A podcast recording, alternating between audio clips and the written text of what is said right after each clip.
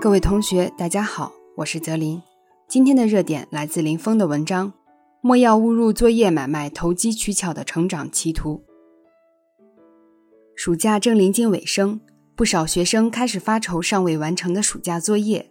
近日，有媒体调查发现，在各大网购及社交平台上，代写作业竟成热门生意。原本旨在帮助学生假期学习的课业任务，摇身一变成为携手谋利的摇钱树。引起热议的同时，更值得各方深思。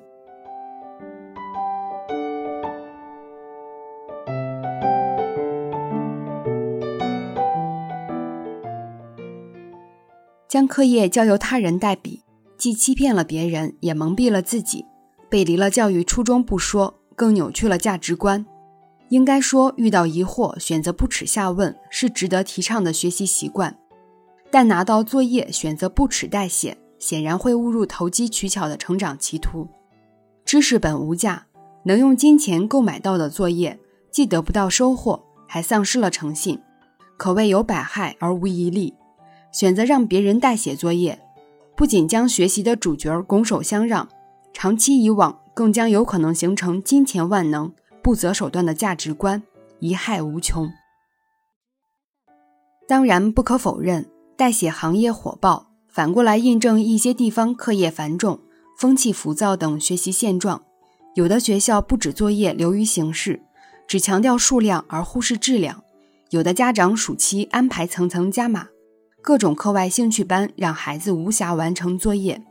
如果不从结果评价转向过程评价，不完善教育评价体系和诚信教育体系，那么就会给代写作业、论文抄袭等不端行为留下空间。这需要教育部门高度重视，减轻课业负担，也需要市场监管部门全面整治，打击课业造假苗头。欺人者必自欺，纵然作业可以代写，成长也无法代替。可以说，暑假作业代写是教育问题，也是经济问题，但说到底还是诚信问题。